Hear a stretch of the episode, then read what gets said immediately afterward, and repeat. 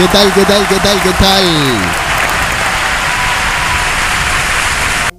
¿Cómo anda la gente? Che, tenemos una. Hoy tenemos una edición diferente, una edición que, que ha cambiado quizás un poquito el, el, orden, ¿no? De, de 341 Rock de la ranchada del cero y de Rock and Data.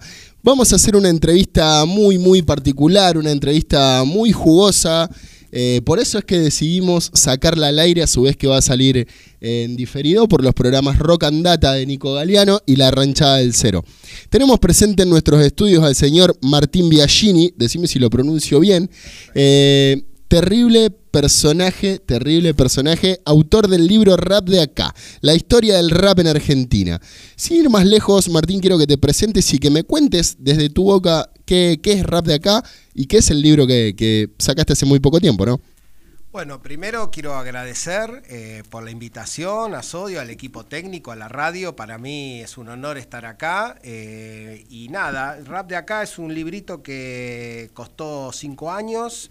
Eh, que me llenó de mucha satisfacción porque aprendí un montón, o sea, uno en general eh, cree que sea, un investigador es alguien que sabe cosas y en realidad el investigador no sabe, por eso investiga. Entonces, eh, yo no, eh, lo digo siempre con mucho respeto, yo no vengo del palo del hip hop, no es que fui militante o, escuchaba hip hop o rapeaba, conocí el rap, el hip hop y los elementos, me impresionó y dije, bueno, quiero, me, dedico a investigar cultura popular, soy investigador universitario y dije, quiero ver qué, qué onda, qué onda todo esto. Así que y como soy historiador, obviamente me picaba el bichito cuando empezó, ¿sí? O sea, porque uno hoy puede ver batallas de freestyle, puede ver el, mainstream y, muchos eh, músicos urbanos ganando mucha plata, eh, batallas de, freestyle en los barrios, eh, y mi pregunta fue, bueno, ¿cómo empezó todo esto? Así que,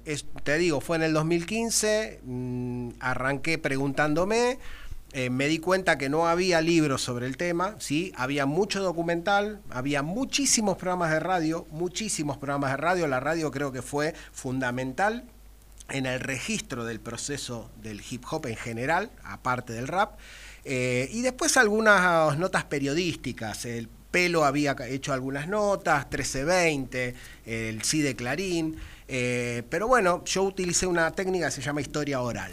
¿Sí? que empecé, primero hay una técnica que se llama bola de nieve, donde yo entrevisto a una persona y esa persona me cuenta con quiénes practicaba breakdance o el rap o, o grafiteaba. Inicios en general, digamos, básicamente los inicios en general. Exactamente, entonces ponele, no sé, voy a dar un ejemplo. Todas las notas periodísticas y los documentales nombraban a Maidi, a Yassimel, eran como los más nombrados. Bueno, fui a Yassimel, fui a Maidi, les pregunté eh, cómo habían empezado, por qué, cómo se les ocurrió. Desde, desde, desde cero, digamos. Yo, yo tenía una, una primera pregunta para hacerte, que era justamente la que acabas de explayar. Era cómo nace rap de acá. Pero bueno, escuchándote hablar y contarlo de esta manera, yo lo que te quería preguntar es por qué nace entonces ese interés en el hip hop ¿Y por qué no nació quizás en otro género como el punk o el rock o el heavy? ¿Por, ¿por qué te picó ese bichito, como vos lo decías en tus palabras? Bien, eh, yo había escrito un libro anterior que se llamó Alto Guiso, poesía eh, matancera contemporánea. había hecho un trabajo de investigación sobre la poesía en el conurbano de Buenos Aires. Eh, Buenos Aires es una ciudad enorme que se come a todo lo. O sea, eh, Argentina es un país bastante centralista y tiene un conurbano que son 24 jurisdicciones o, o partidos o municipios alrededor. Bueno, ahí es donde yo vivo. Yo vivo en, la zona oeste del municipio y yo estaba investigando la poesía. ¿Cómo, cómo era la poesía? No en la capital, no Borges, no, digamos, los reconocidos. O sea, todas las ramas también, las ramas de la poesía te llevaron a investigar el, eh, eh, eh, rap, el hip hop. Claro, y me crucé, me acuerdo que recorriendo los barrios me di cuenta que la poesía de los jóvenes de hoy pasaba por el rap. y que ellos, primero, hay mucho rap en los barrios, ¿sí? Y estoy hablando de las barriadas, las más humildes, hay mucho rap, hay muchos pibes que componen, porque el freestyle es otra cosa, pero hay muchos pibes que se sientan, algunos a escribir a la antigua con un cuaderno Gloria y, la Sí, y otros con celular que van anotando letras y se las... La, la tecnología nos ha llevado por ahí a, a cambiar un poquito las formas de, de escritura y de, de expresarse, ¿no? De uno, de uno mismo. De hecho, en un momento en, en las redes sociales se, se ha visto que la expresión, eh, lo que uno tiene adentro, much- muchísima gente, ahora hace poco se dejó de hacer, pero muchísima gente expresa sus sentimientos a través de las redes sociales y eso es algo que tiene que ver mucho con la tecnología, pero el, el fin es el mismo.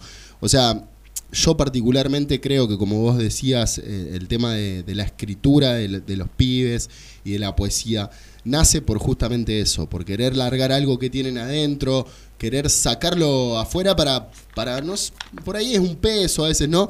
Es, es también la manera de- en la que yo empecé, yo empecé escribiendo antes de ser rapper. Y bueno, el rap fue la forma más fácil quizá de llevarlo a lo musical que también me atraía mucho, pero yo creo que viene por ahí, ¿no? ¿No? Eso, eso es lo que viste vos por ahí en los Me- barrios. me- Epa, el cero, este cero, este cero se aparece por todos lados. Qué grande, ahora sí, ahora sí. Estamos con el- la cortinita de un capo, nuestro amigo. un capo el cero y bueno, nada, un, lástima que no esté acá presente. eh, y está bueno que se aparezca, la verdad que, está bueno. Eh, entonces nada, como te decía, eh, empecé a investigar y dije, bueno, ¿qué está pasando? ¿Qué está pasando con, con este, con este rap que no es de ahora? Eh, y empecé a investigar esos orígenes y me di cuenta que eh, arrancaba en la década del 80, o sea, no era nada nuevo. Nada nuevito. Claro, eh, y que era bastante heterogéneo, ¿sí? Porque uno también puede decir que Yacimel, con su estética, el pañuelito, hacía rap, que lo hacía.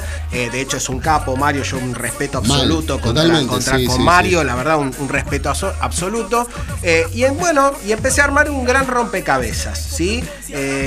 Entrevisté a- Creo que a toda la vieja escuela de Buenos Aires, digo creo porque me puede faltar algunos, eran un montón. Y siempre queda alguno, alguno afuera, es una vasta cultura la que, la que había y mucha gente también eh, se ha aislado por, por su propia cuenta.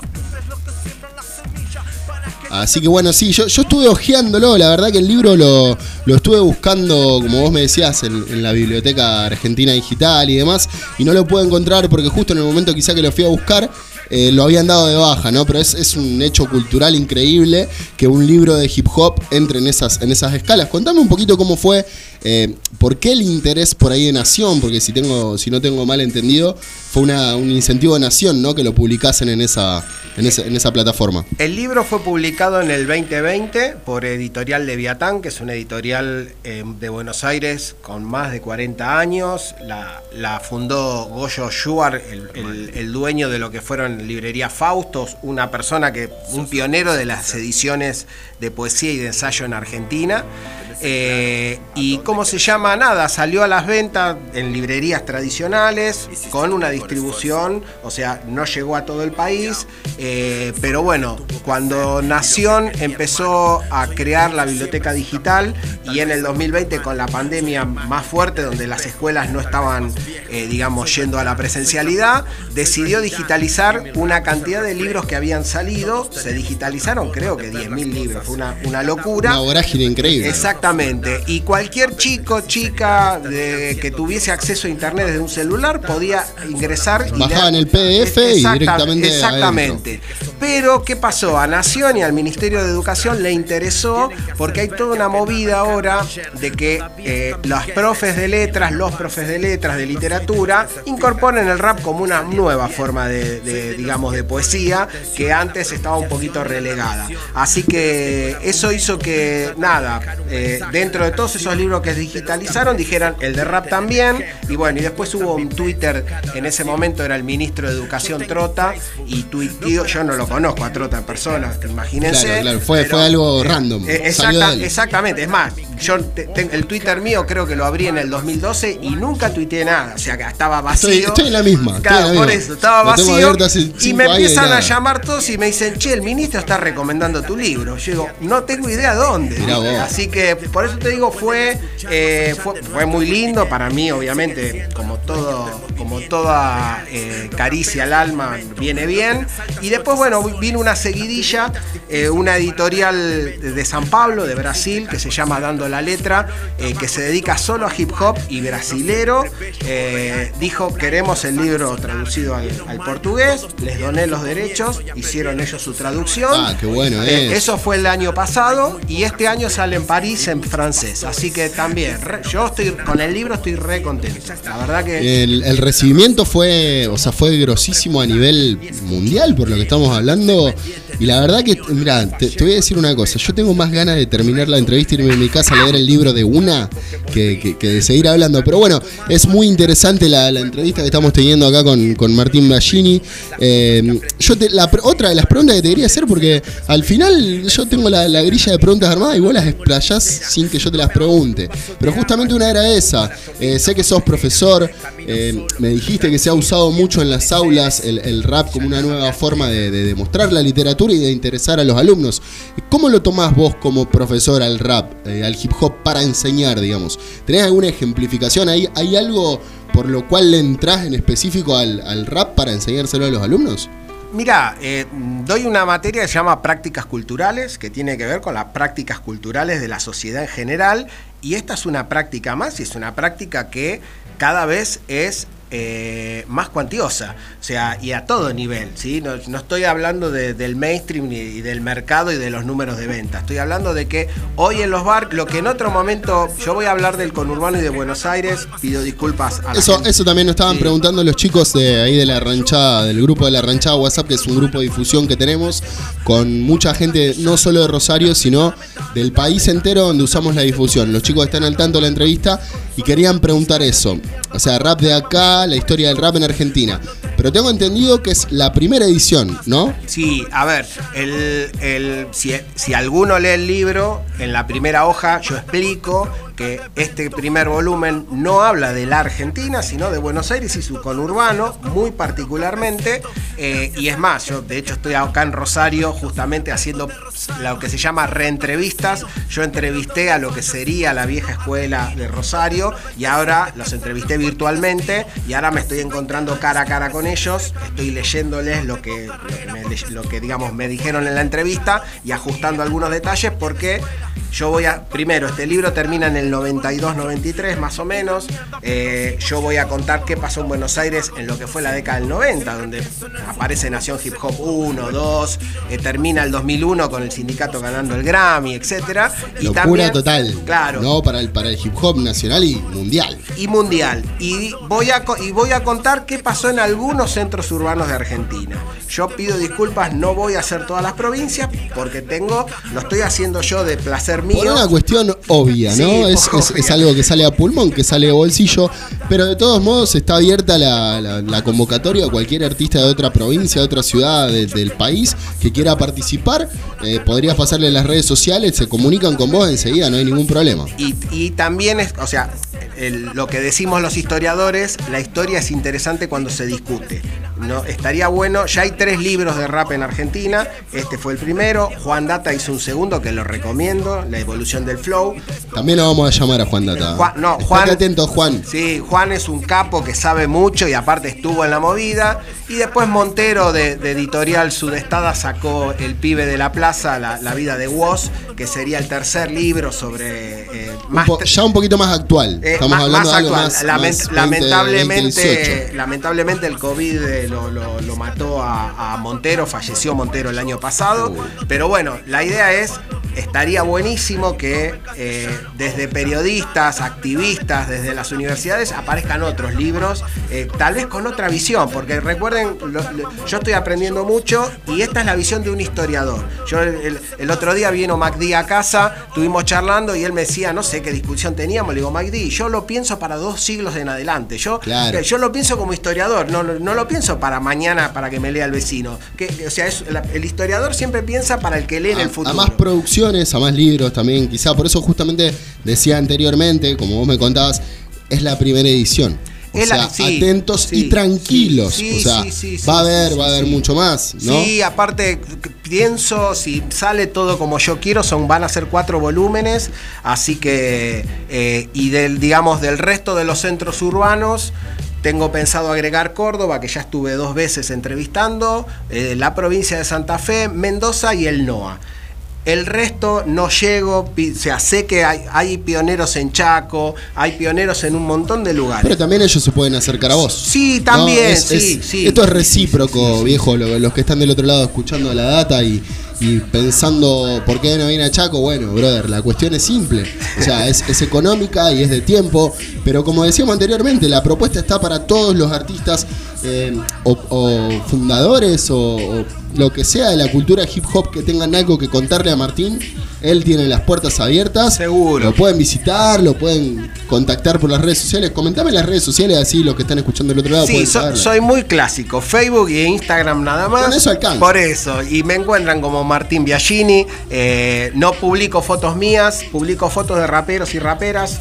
publico blanco y negro, pues soy un fanático del, alto- del blanco y negro alto contraste. En eso también quería entrar, ¿eh? En eso también quería Ah, entrar. por eso, o sea, eh, allá en, en lo que es Buenos Aires y capital, porque repito, yo no soy de la ciudad de Buenos Aires, yo soy del conurbano, me recorro todas las barriadas, todas, todas las barriadas, y saco foto a todo rapero, rapera que me cruzo, evento que me cruzo, obviamente eh, allá hay 10 eventos por día, yo no puedo ir a todos, pero bueno, nada, he hecho muchas fotos, no solamente a la vieja escuela, sino a la escuela intermedia y a, y a lo- a lo- a los más actuales. No, yo lo- a la nueva generación le, le llamo Raperos 2.0, que arrancó con YouTube para acá, con la Internet 2.0.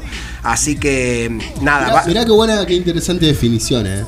Es algo que no, no habíamos tenido en cuenta, pero muy, muy interesante Sí, definición. no, yo tengo, o sea, yo no, yo y mi equipo en la universidad no trabajo solo, identificamos tres generaciones en Buenos Aires, ojo, ¿eh? Eh, bueno, en Buenos quería, Aires. quería pausarte ahí porque es, es exactamente lo mismo que venimos diciendo programa a programa en la ranchada. Hay tres generaciones y quizá una cuarta que, que se está desenvolviendo recién ahora.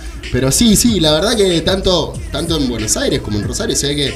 Y también yo calculo que a lo largo del país debemos tener esa misma, esa misma idea de las tres generaciones. La vieja escuela, la escuela intermedia, que lo definimos hace unos días en un programa con Joan Mann, eh, y la, la nueva escuela, la actual, digamos, Sí, ¿no? a, a esa le pusimos 2.0, porque nace, nace con la internet 2.0. eh, eh, la gente joven que me está escuchando capaz no sabe, pero antes la internet no era como ahora, no era interactiva. O sea, vos mandabas un mail y recibías Y el mensaje y nada más. No, no. Todo esto de redes sociales arranca con, con esta nueva versión de la internet, por eso le pusimos 2.0. Claro, pues es lo, es lo que hablábamos fuera de aire también un poco. El tema de. qué sé yo, no quiero caer en el yo, ¿no? Pero lo que hablábamos ahí, cuando yo empecé, eh, no existía, no estaba YouTube. Entonces era, era un poquito más fácil conseguir un poco de material, pero tampoco era tan fácil. Y, y también no era fácil tener internet en tu casa. Entonces nos seguíamos manejando por medio de discos y cassettes, que es algo que tenemos muy en común con la vieja escuela, con la primer camada. Entonces, está buena la definición, por eso me llamó mucho la atención. Eh, que no es por menospreciar ni desmerecer ni, ni ponerle un, un adjetivo negativo, ¿no? Pero es la generación 2.0 que incluso es- está muy interesante. Nico, te escucho. Aparte también, déjame decirte, las limitaciones. Porque ahora podés mandar este una canción de megabytes y toda la bola. Antes no se podía juntar cosas muy pesadas. Estabas limitadísimo Claro. hasta lo que querías compartir. Eh, quiero, ya que estaba hoy al aire, Preséntese, señor, que no se me presentó en vivo. saludarlo a, a Martín. Realmente estuvimos charlando fuera de aire bastante. Increíble, una persona a la que ya voy a molestar más seguido seguramente porque eh, creo que es una persona muy rica, se puede explotar muchas cosas, interesante lo que estamos hablando. Yo quería preguntarle, este libro que tenemos aquí, este realmente es to- to- toda, una, toda una idea, porque no solamente va a ser esto, sino que además va a ir sumándole, como él contó, para expandir lo que es la historia y quizás hacerle, como él decía, honor a este título, contar la historia del hip hop más o menos en Argentina. Yo quería preguntar, él se excusa diciendo que no es quizás alguien tan habitual de, del palo o de, de género. ¿Qué fue lo que lo motivó, más allá, digamos, de, ¿no? de esta carrera de investigaciones que me parece súper interesante? ¿Qué fue lo que te dijo, che, voy por esto, esto me interesó, esto creo que está bueno para, para documentarlo, para hacer un, un libro, para, para entrevistar y ver qué onda? Eh, ¿Qué es lo que realmente te, te prendió esa mecha? Eh, bueno, primero, gracias por la operación. Eh, siempre hay que reconocer al trabajador que está del otro lado, siempre, porque es el que hace la Joven magia. manos de botones. Así que aquí. muchas gracias por estar ahí. Eh, el agradecido soy yo por, por estar en el programa. Mira, aparte de lo que ya expliqué, yo no te voy a mentir. Cuando yo de joven no escuchaba rap, siempre fui fanático del rock nacional y de los 70, que no es mi época. O sea, yo soy siempre vieja escuela, me gustaba, es más, el rock sinfónico internacional siempre escuchaba de los 70. eh, y el rap no estaba dentro, digamos, de mi playlist, como se dice ahora, ¿sí? Eh, y ahora estoy escuchando más rap que nunca. eh, he hecho muchos amigos dentro de la movida hip hop, la verdad, gente impresionante. Yo estoy muy contento de los nuevos amigos y amigas que hice. Y lo más importante es lo que estoy aprendiendo. Yo al principio, o sea, cuando digo, no- cuando no digo que yo no era de, de- de la movida, yo tuve que aprender qué eran los elementos, cosas que hoy para una persona militante del hip hop es una estupidez y es básico. ¿sí? Eh, cuatro elementos, cinco elementos, discusión si son nueve, ¿viste? Hoy es básico. Empezar de, empezar de cero, básicamente. Claro, no, pero Como, un- como un- un im- oyente nuevo. imagínense mis primeras entrevistas, me, me hablaban de algo, pero ¿y qué es eso? Porque la verdad, y bueno, nada, eh, aprendí un montón, me abrió la... Y es más, yo estoy muy contento hoy de la juventud, de estos raperos 2.0, que gracias a las letras están haciendo crónicas, ¿sí? Una crónica de relatar cómo viven, qué, qué deseos de futuro tienen y también de divertirse, porque esa está la otra, ¿sí? Hay una música que sirve para divertirse y está buenísimo, esto me hago cargo yo, está buenísimo que los pibes también quieran bailar y divertirse, y no, no solamente No, contar cómo sí, viven. lo que se nota también en esta generación que vos decís 2.0 es la capacidad de poder eh, complementar esas dos cosas, ¿no? Que es muy interesante y es algo que estamos mamando todos ahora. Esto sí realmente es nuevo, eh, hará dos, tres años. La forma que tienen, por ejemplo, el otro día estaba escuchando un tema, por nombrar a algún artista, te hago peseta acá, Sí. que tiene una canción que te habla de, de la pérdida de un ser querido y a los 4 o 5 días te saca un tema totalmente bolichero y es algo admirable, brother, ¿me entendés? Y está bueno también que toda la cultura hip hop, esto lo pongo entre paréntesis, eh, perdamos esa, ese miedo o esa, esa bronca de, de poder hacer cosas movidas, ¿no? Porque está bueno, loco, la verdad que por, por justamente esto de hacer cosas movidas es que el hip hop o el rap o, o el género urbano hoy en día está posicionado en las primeras casillas de todas las listas de audiencia, ya sea Billboard, ya sea eh, la- las redes sociales, ya sea las plataformas digitales, está posicionado a un nivel que no creíamos posible en otros años y es, es justamente por eso. Pero la realidad es que la versatilidad de los artistas 2.0 es lo que nos llevó a esto y también trae para abajo, digamos, por llamarlo para abajo de algún modo, a que se escuche el hip hop más purista también. Y eso es súper celebrable. Seguro, sí, seguro. Capaz lo que, lo que me pasó y yo descubrí, va, descubrí, cuando digo descubrí, es- descubro en mis entrevistas, capaz estos raperos 2.0 conocen poco la historia local, ¿sí? Eh, lo ubican a Tupac, lo ubican, o sea, ubican más a los grosos eh, norteamericanos, pero vos le preguntás qué pasó en los 90 en, en Argentina y tal vez les En tu falta. barrio incluso Eh, a o en tu- veces, o en tu barrio, exactamente. Y ahí, digamos, eh, ahí entra un poquitito también el objetivo del trabajo eh, de hacer un libro de historia. Recuerden que soy historiador y me dedico a eso, a contar cómo pasa una cosa o cómo pasa un proceso. Eh, y bueno, el, libro tiene dos perlitas. Primero, el prologuista Juan Data, para mí fue un orgullo.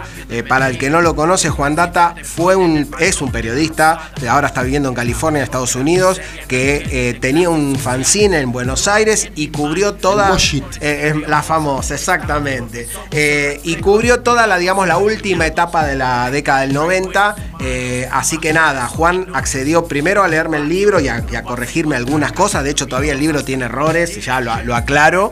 Eh, y después tiene otra perlita. haciendo entrevistas, me acuerdo, entrevisté, por ejemplo, a Smoller, del Sindicato Argentino del Hip Hop. entrevisté a los hermanos Rucci de la agrupación 9 milímetros. Y ellos no tenían contacto, eh, lo que fue la escuela de los 90 y muchos de los 80 no se veían hacía 30 años y no sabían ni que existían. Y ellos mismos decían, pero ¿los viste a los hermanos Rucci? Sí, les pasé el contacto. Y, Mirá vos, qué, eh, qué importante, sí. ¿no? Qué Eh, importante. eh, por ahí incluso que, un- que una persona como Los vínculos. Martín, claro, Son una los persona vínculos. que se viene por ahí de afuera, eh, poder volver a unir una cultura que es tan vasta y tan grande. La verdad que primero por empezar es súper celebrable que, que hayas hecho este material, brother, porque la verdad que en casi 30 años de cultura hip hop o más, eh, no haya salido esto es algo impensado y que vos hayas sido el primero en sacarlo es... Mirá, se me estaba poniendo la piel de gallina, te lo estoy diciendo al aire. Es súper celebrable. Tenerte acá en el programa, tenerte en 341 es un golazo.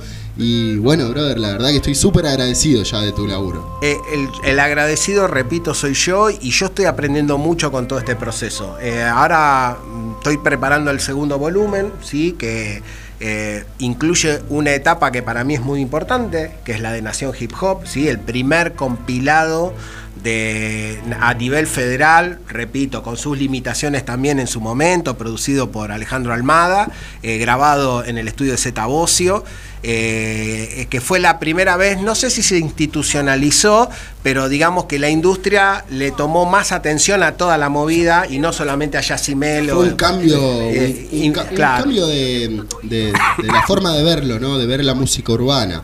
Eh, nosotros en los programas siempre, siempre hablamos de, Nación Hip Hop. De hecho, hemos tenido los Natural Rap acá en unas notas que fueron increíbles. Uno de los programas más largos que hicimos en la ranchada. Y contar todas esas anécdotas de la boca de Chorche, de Manutel, de Don Q. Increíble, brother, pero increíble de verdad. Te contaban de Zeta Bocio o de Lale Almada como si fuese que están hablando de mí, ¿viste? O sea, de amigos de toda la vida y las cosas que hacían. Y la verdad que ese libro lo estoy, ya estoy esperando ese libro. No leí el primero, ya estoy esperando el Sí, segundo. a- fue una época muy importante y mirá, mirá lo loco, la presencia de Rosario en ese disco, ¿sí? Porque es, Natural Rap, AMC y Bola 8. Porque si bien Maidí es del oeste y es vieja escuela y había arrancado El Magic Morón, es nuestro, El Magic Magic, es es nuestro. DJ Magic es de ustedes. Por quiero mandar un saludo grande No, a, a y- Chorche y a Magic, que son hermanos. Hermanos. Y, y Bola abrazo 8 grande. nació acá, así que es Rosarino, Bola 8. El- hace una semana lo estuvimos viendo a Criso, al hijo de Mike, ahí que estuvo en la, en la última Big Up, otro gran personaje hermoso de la cultura hip hop y muy buen tipo, muy, muy de risa, le hemos pasado bomba. Así que fíjense la, la presencia de Rosario en ese disco y en el segundo también, ¿eh? en el Nación Hip Hop 2. Así que, no, eh, el segundo volumen me está costando más por el nivel de entrevistas, todavía me Más falta. cantidad, calculo, Sí, ¿no? no, y aparte son muchos años. eh, hay, una etapa, hay una etapa de la primera parte de los 90 que es muy under. Después con Almada, digamos, aparece el Buenos Aires no duerme, aparece Dr. Jekyll, Cemento. Explotó, explotó eh, explotó. Empezaron a. Es más, bueno, explota con el sindicato, o sea, Oh. ganando el gran, primer Grammy latino a, a- a hip hop. Me Así parece que, me parece que es, el- es un buen momento para darle un pequeño corte y seguir explayando esa parte que es interesante también cortarlo, que la gente escuche un poquito de música.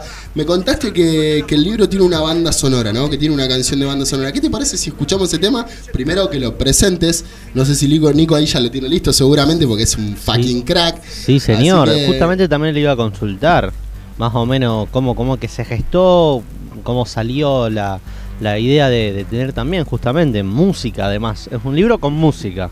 Sí, vos sabés que la idea fue de ellos. Cuando se volvieron a juntar los ex 9 milímetros y Smoller de- del sindicato, deciden, bueno, eh, los ex 9 milímetros estudiaron música, se hicieron profes de música. Smoller siguió con su estudio del barrio a producir, es más, produjo a los Fuerte Apache, eh, Revelación y MTV en, en pleno siglo XXI. ¿Estaba con la gente de Raptores Records, puede ser? ¿O, o son Eh, dos, dos grupos diferentes? no, Yo sé que uno de eh, los chicos lo- los patrocinaba. Es- puede ser. Smoller fue productor eh, co- eh, con, pelo April, o sea, con pelo Music, de lo que fue FA. Eh, es más, hasta ahora. Rompieron todo, absolutamente Rompieron todo. todo. con un estilo, estilo muy propio. Muy propio. Yo a los chicos los conozco. eh, el Masi es el que más activo está en este momento. Esteban Elás también. Están solistas, los cuatro. Pero nada, hicieron un rap muy particular. Increíble. Muy, sí, sí. muy particular. Fue, yo me acuerdo en ese momento fue un quiebre de la cultura hip hop. eh, en lo- como que lo partió en dos partes que estuvo mal. Yo para mí estuvo mal ese, ese quiebre. No por lo que hicieron ellos, sino por cómo lo tomó el público.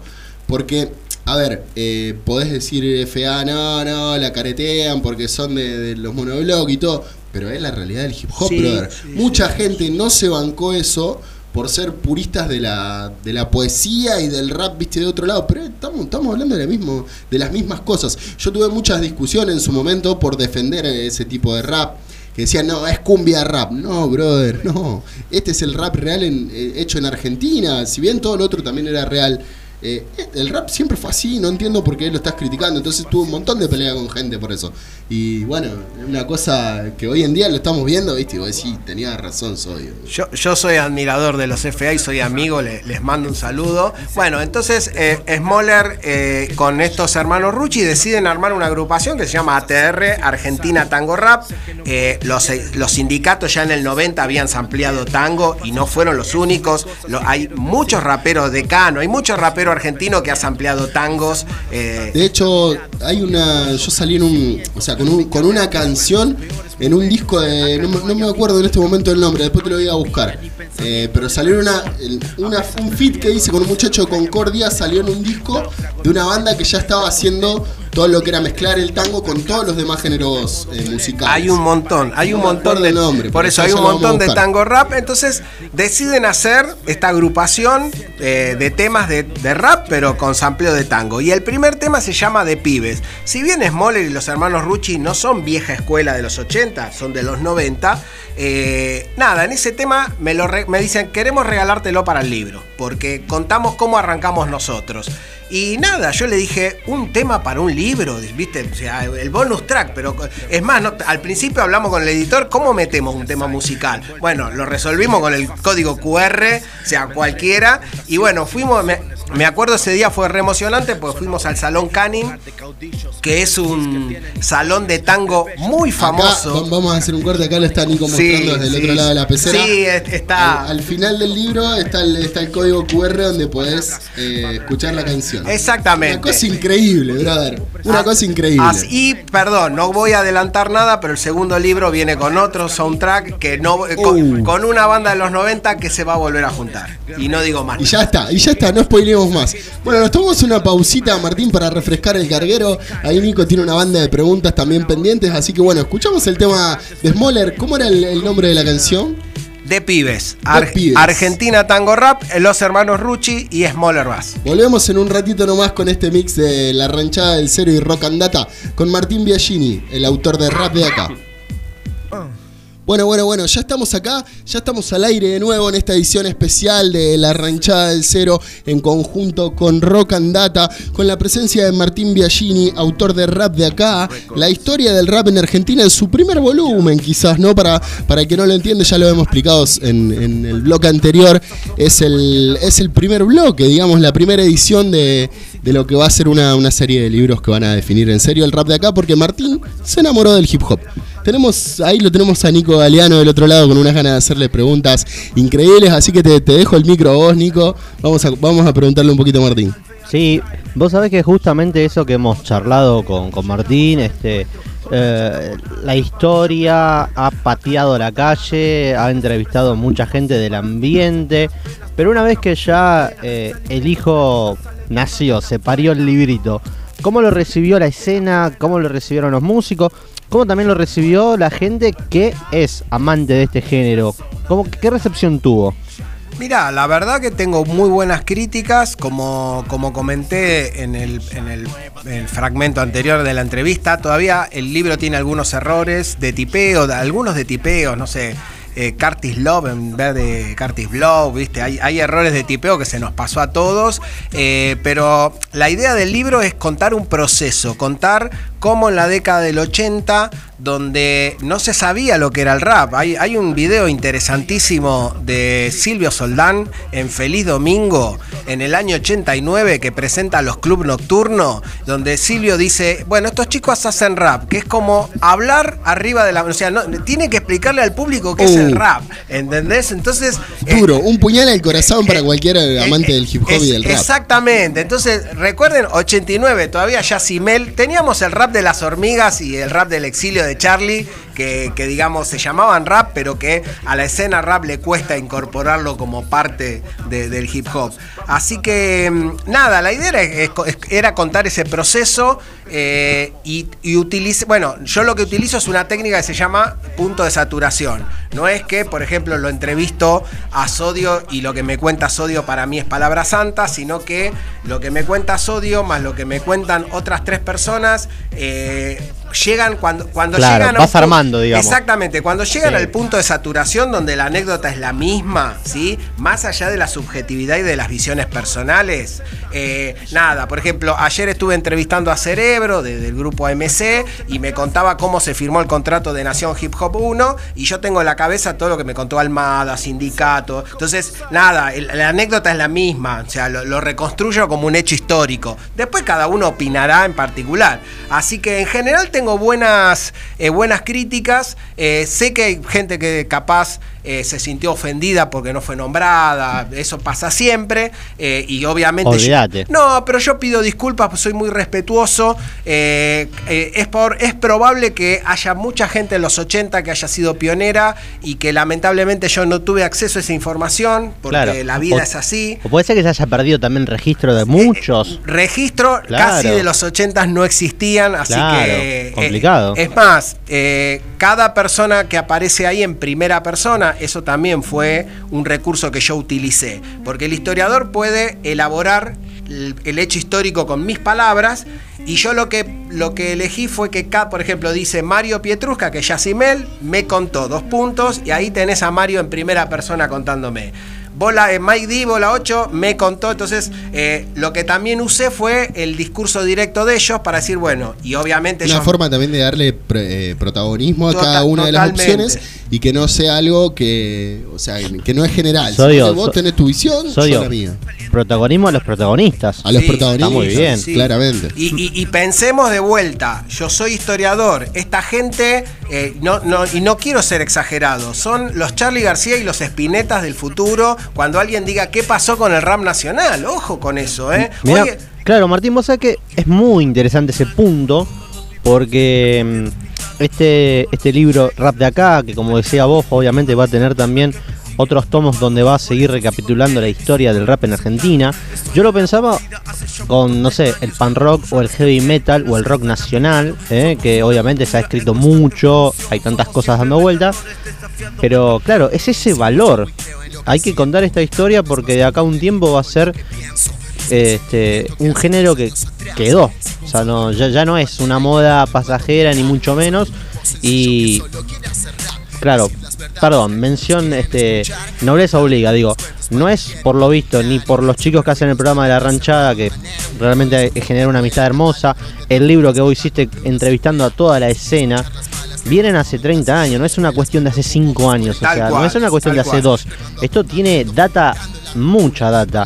Y en eso te quería preguntar, para empalmar otra pregunta, Martín, como sos también filmmaker o te gusta más o menos toda esa rama audiovisual, si acá un futuro podés considerar hacer algo también con el rap visual, digamos.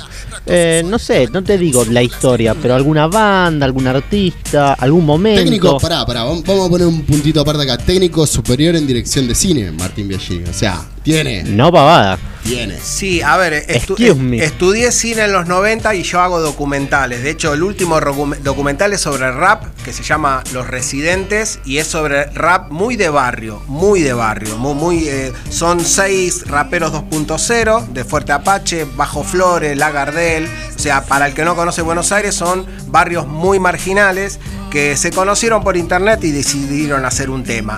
Eh, mira, te contesto, no sé si me animo, no sé si me animo a hacer un audiovisual. Hay documentales, eh, hay uno que se llama El Juego de Juan Data, que está en YouTube, que es, de del 97, 98. Ahora Terrible documental. Eh, sí, sí, que aparte Juan con una videocasetera, una, perdón, videocámara M9000 de, la, de la Super VHS, agarró, agarró en el momento que se gestaba Nación Hip Hop todo.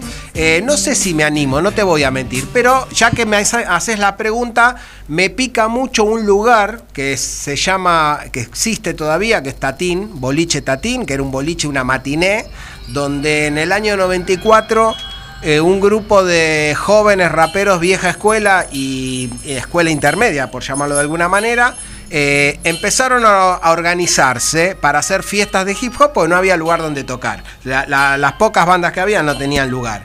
Y en esa, y en esa, ¿cómo se llama? Y en ese lugar se gesta el sindicato argentino de hip hop. Así que tal vez tenga, vi unos videos, esos chicos en el 94 tuvieron una cámara, se ve una, una Karen Pastrana, después actitud María Marta, muy joven, se ven a los del sindicato antes de ser sindicato, eh, se ve mucha gente, algunos algunos raperos que hoy están radicados en Noruega, en Francia. Y nada, me gustaría hacer esa historia, pero no sé, ¿eh? no, me, tiraste la pregunta y te estoy tirando una hipótesis, ¿eh? no, no, no significa, claro. Pero de hecho, justo lo que hablábamos. Está fenomenal. Eh, me, mandó un mensaje ayer, anteayer, Ralph Eduardo. ¿Eh? Lo tenés, ¿no? Sí, sí, radicado en San Pablo ahora, Brasil. Aquí te saluda Ralph Eduardo, RF, RLF, del documental El Juego Hip Hop Argentino 1999. Bueno. Me, contactó por vía Instagram y estamos en charla, ¿viste? Ralph eh, vino a esta fiesta de Tatín, que yo te nombré, eh, era un fanático, él era del barrio de Flores, era un fanático del hip hop, no había lugares, por eso no había una escena.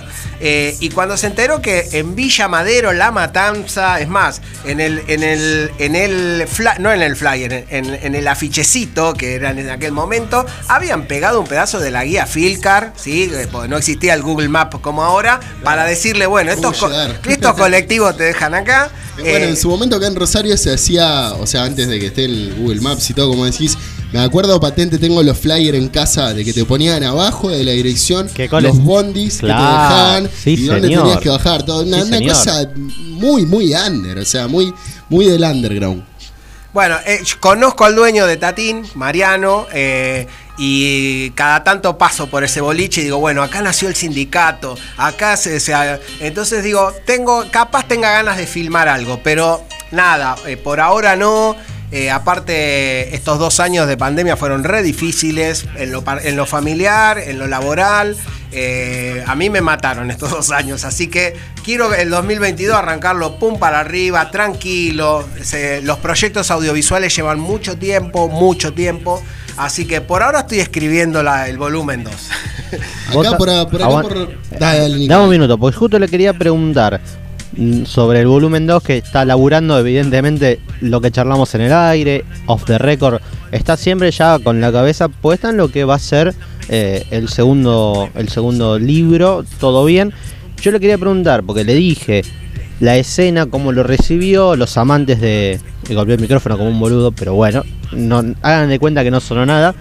le, preguntaba cómo lo recibió la escena, cómo lo recibió la gente que, que son amantes del hip hop y todo eso.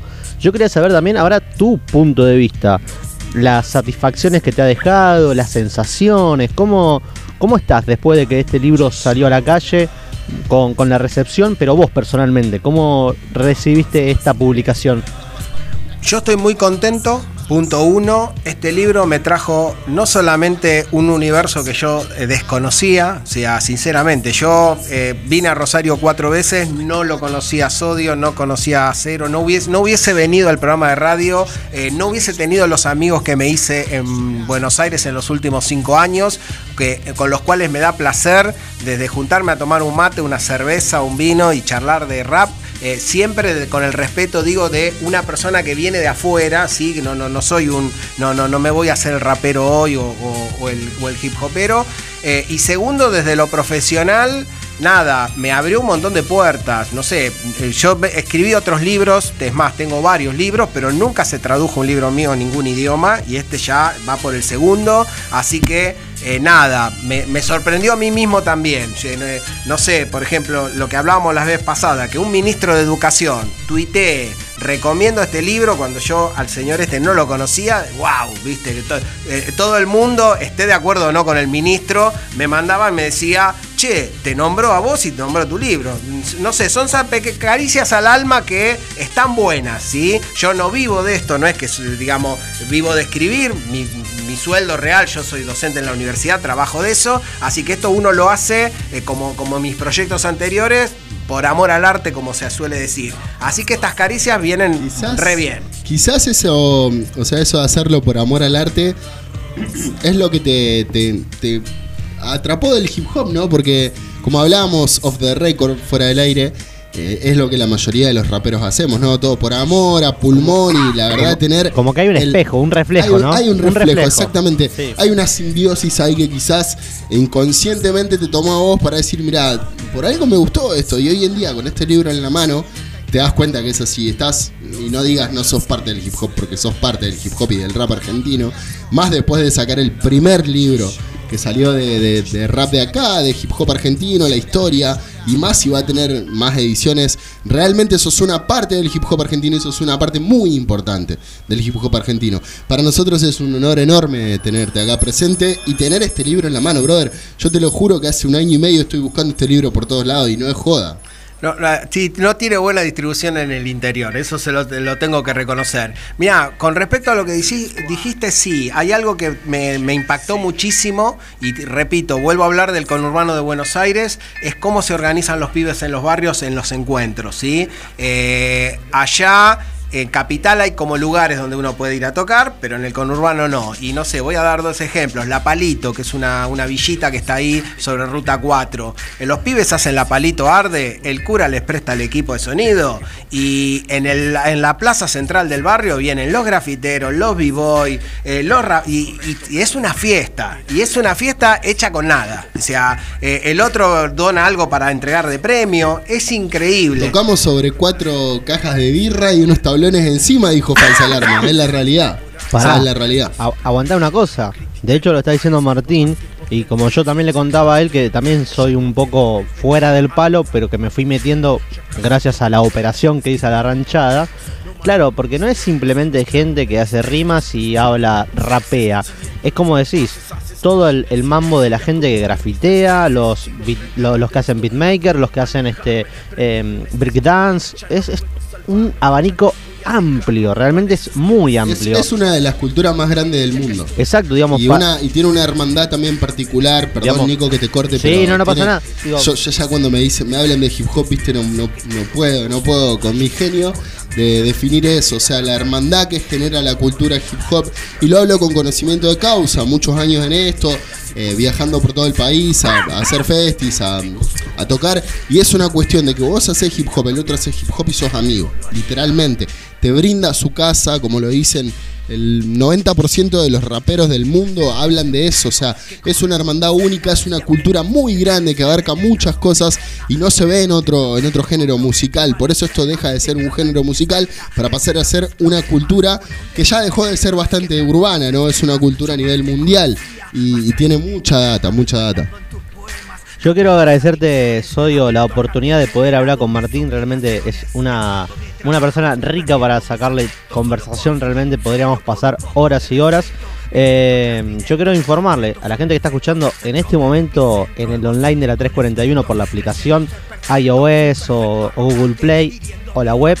Y si no, los que lo escucharán este, a futuro que esta entrevista obviamente la vamos a poder compartir de acá un tiempo en YouTube de Rock and Data, también en los canales de Spotify y todo, todo donde se acepte un podcast, ahí lo vamos a meter esta entrevista en formato podcast, así que eh, soy muy agradecido de poder compartir esta charla que realmente ha sido riquísima y cuando digo que lo vamos a molestar seguramente a lo largo de estos años, de este año a, a Martín, no, no, no es, no es ninguna. no- realmente es así. Lo vamos a hacer porque es genial. Se puede hablar muchísimo y ha quedado increíble.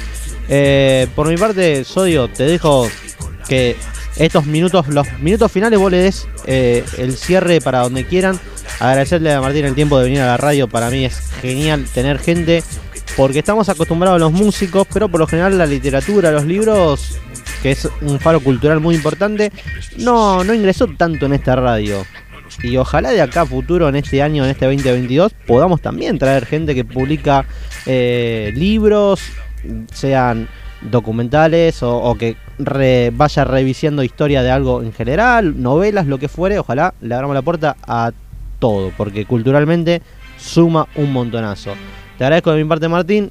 Soyo se va a dejar estos minutos para también cerrar esta charla muy amena. Aprovecho Para- para agradecerte y saludarte. Para mí fue un placer estar acá en el programa. Sí, no, no sé, no, no la quiero cerrar en realidad, pero le quiero dejar la puerta abierta a una segunda entrevista, quizás a tu próxima vuelta a la ciudad de Rosario, ¿no? A tu próxima visita.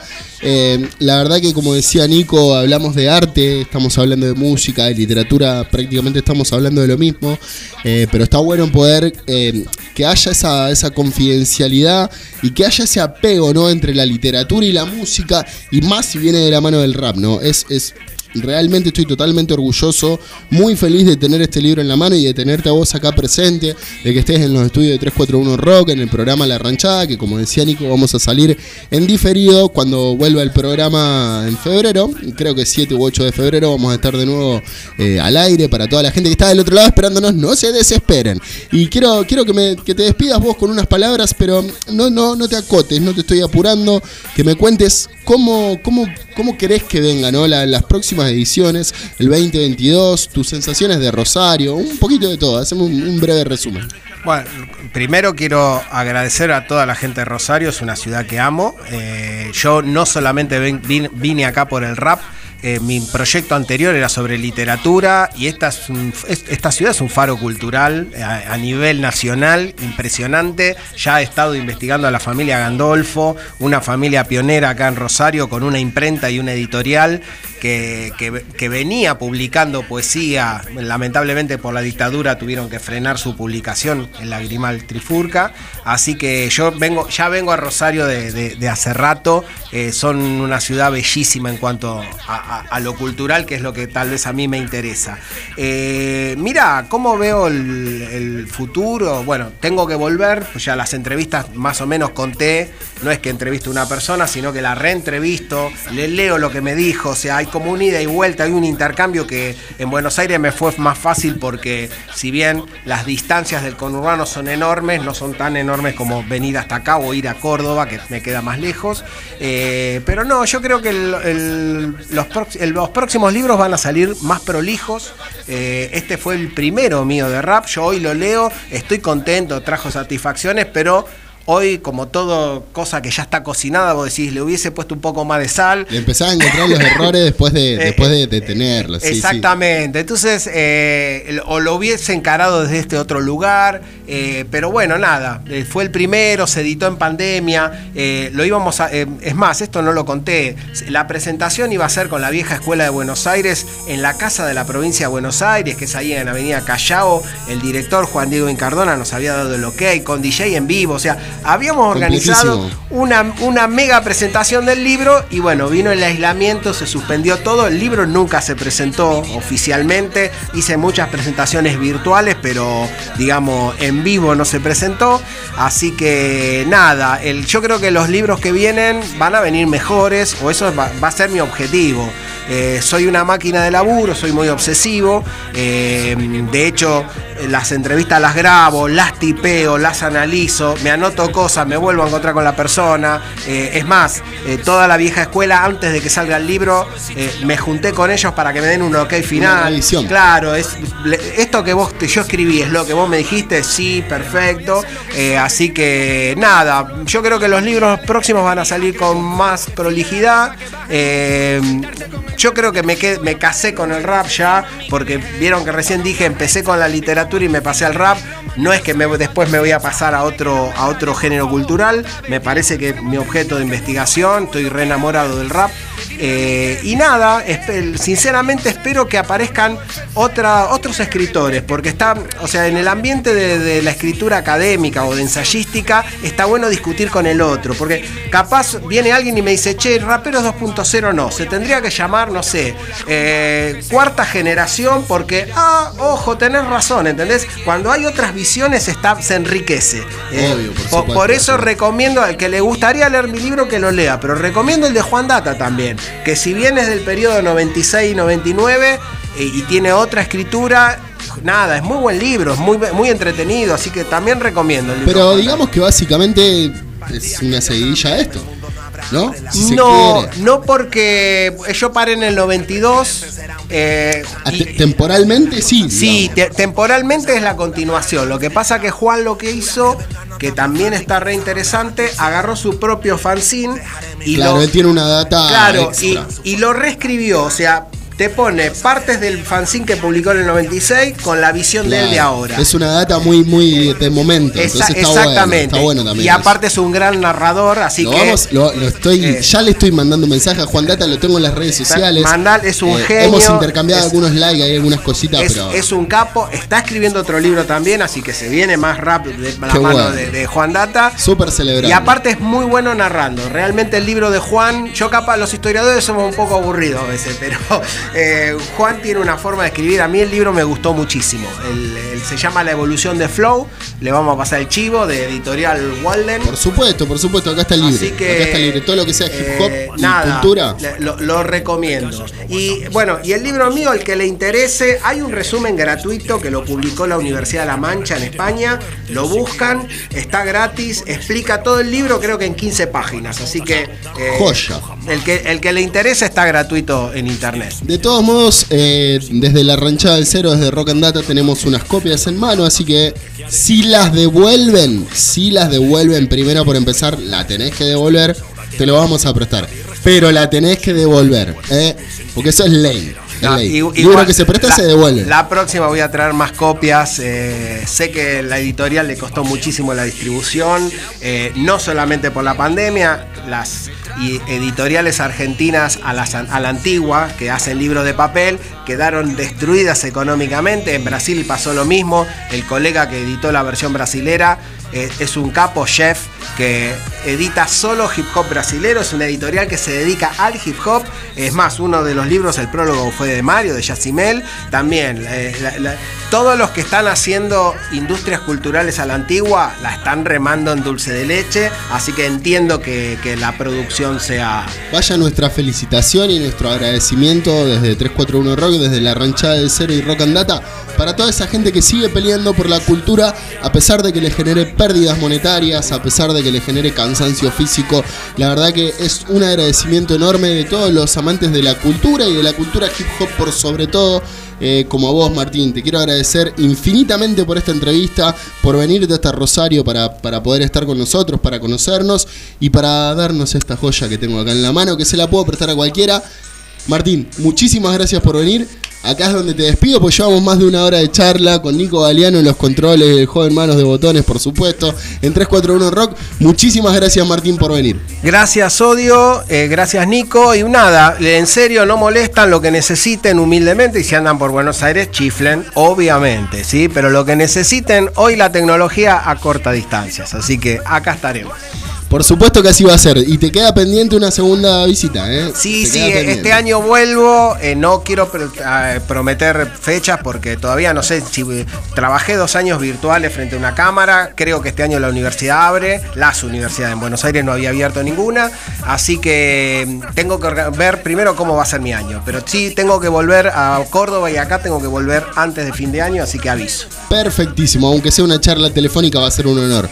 Muchísimas gracias a toda la gente que está del otro lado. Hemos pasado una, una hora y pico de entrevista fuera off the record también. Eh, o sea, algo que no estaba programado en, la sintonía de 341 Rock, pero fue una de las notas más lindas que hemos tenido, por lo menos desde la ranchada del cero. Y se va a volver a repetir en Rock and Data dentro de un par de semanitas, quizá dentro de un par de días, y en la ranchada del cero cuando volvamos a la programación.